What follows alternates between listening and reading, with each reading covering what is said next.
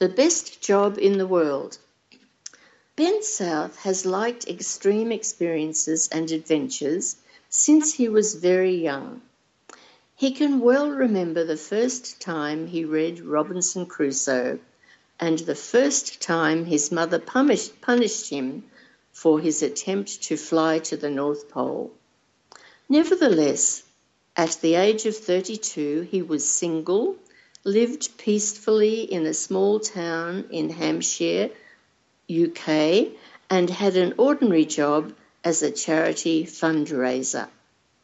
His income was very modest, enough to live on, but no more. Also, it was not regular.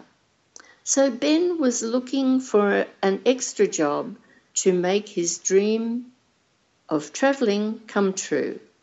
Once, looking through a local paper, he came across an advertisement. The Tourist Queensland Company needed applicants for the best job in the world that combined money and pleasure, being caretaker of a distant island.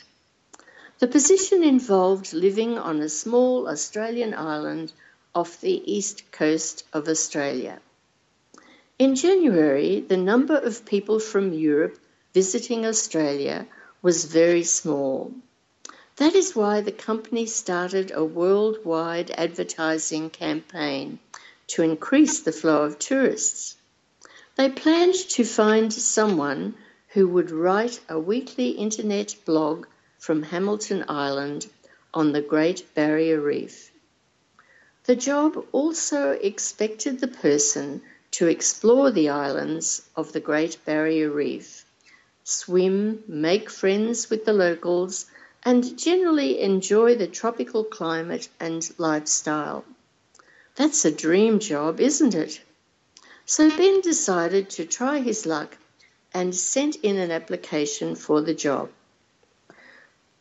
Though the Tourist Queensland managers confessed that they had not expected global interest, the popularity of the vacancy was tremendous.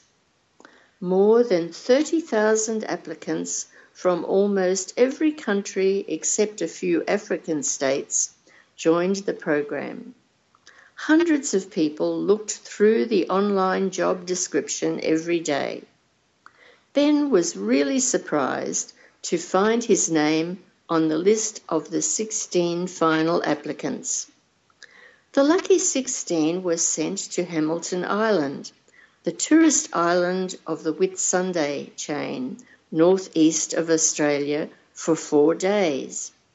The finalists had to demonstrate their abilities to blog and interview people. Also, there was a swimming test and a barbecue cooking test. When the 16 finalists returned to Sydney, Tourist Queensland arranged a TV reality show to announce the winner. On the stage, each of the finalists had to give a talk as the potential caretaker of Hamilton Island. When it was Ben's turn, he said the job was the greatest honour and a childhood dream for him. He promised to do his very best. Standing on the stage under the lights, Ben could hardly believe that he was the winner.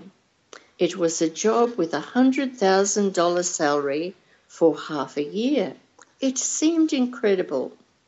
The company also provided a luxury villa with a swimming pool and a golf cart. The new caretaker was supposed to travel around the 60 islands of the reef regularly, as well as take part in meetings, conferences, and other media events. Like Robinson Crusoe, Ben prepared reports and kept a diary which he hopes to be published one day.